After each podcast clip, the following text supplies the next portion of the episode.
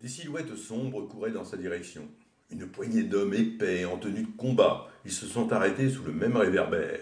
Leurs yeux, dissimulés dans l'ombre de larges capuches, luisaient dans l'obscurité. Brrr, terrifiant. Ils ont fouillé la rue jusqu'au croisement.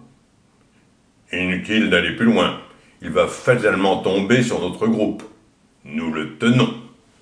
Les autres ont ricané. Le Père Noël, où était-il? Il faisait si noir dans le jardin. Une voiture est passée lentement sur la chaussée, le faisceau lumineux de ses phares a éclairé la haie. Il avait disparu. Louis, je ne la supporte plus, hurlait ma grand-mère au rez-de-chaussée.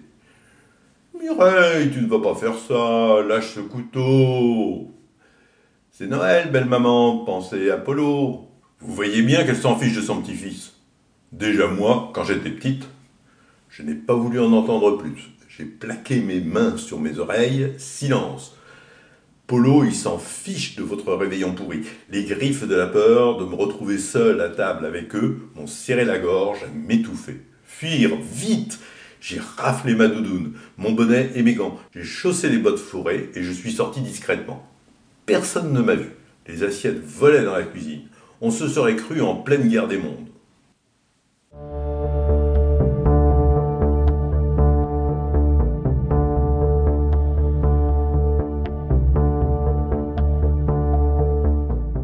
Chapitre 2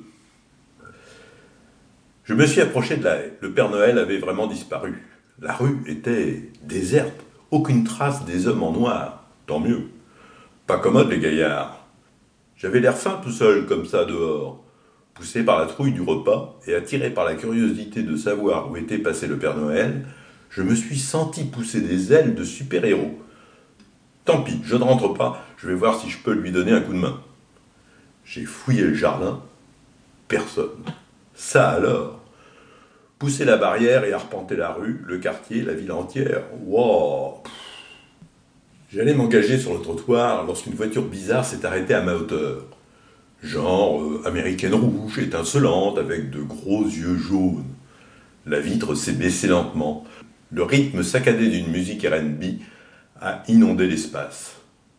Monte le conducteur, un vieux de 20 ans, les cheveux bruns en pétard, les yeux en amande, sourire euh, carnassier, me regardait fixement. Il se dégageait de lui une gentillesse étrange. Je me suis méfié tout de suite. Rapide coup d'œil dans la voiture, il y avait quelqu'un à l'arrière. La silhouette immobile semblait attendre que je me décide. Alors s'est impatienté le garçon. Tu montes ou tu prends racine? Mais je. Il était rigolo, tiens. Pas facile de quitter la maison le soir de Noël. Laisse, Jack, je me suis trompé, à murmurer une voix féminine. Il m'a regardé de travers, comme si je ratais la chance de ma vie. Laquelle d'abord? Il a relevé la vitre, l'air drôlement contrarié. Des cris ont traversé les murs de ma maison. Non, tout, mais pas ça. La voiture allait démarrer, j'ai ouvert la portière et je me suis jeté sur le siège passager. Ça les a réellement soulagés. Il a démarré comme un dingue si le sol s'ouvrait derrière lui. Je m'appelle Jack Stillerwo. Et toi? Polo Marco. Polo Marco? C'est drôle comme nom. Je me suis toujours appelé comme ça. Pas la peine de te vexer, mec, on peut se détendre maintenant. Je me suis retourné. La femme assise à l'arrière portait un voile noir, orné de dentelle, comme les veuves autrefois. Son regard était dissimulé derrière une paire de lunettes de soleil. Voici Lena Moon. C'est elle qui t'a choisi. Elle ne parle pas beaucoup. Je sentais son regard perçant fouiller à l'intérieur de moi. Les lunettes de soleil, c'est pourquoi? Pas de réponse, comme si la question n'avait jamais été posée. Décidément. Qu'est-ce que tu as vu? a demandé Jack sans quitter la route des yeux. Le Père Noël, poursuivi par des hommes en noir, il s'est caché dans mon jardin. Quand je suis descendu, tout le monde avait disparu. Argamon Le Père Noël? Trop drôle. Pas vrai, Lina? Il commençait à me prendre la tête sérieusement avec ses grands airs. Je n'ai pas un cuit de bulot. Là, il s'est passé une chose bizarre. Quelqu'un a commencé à me parler directement dans ma tête. Un truc de dingue. On squattait mon cerveau au lieu de discuter avec moi normalement. Tu as peur?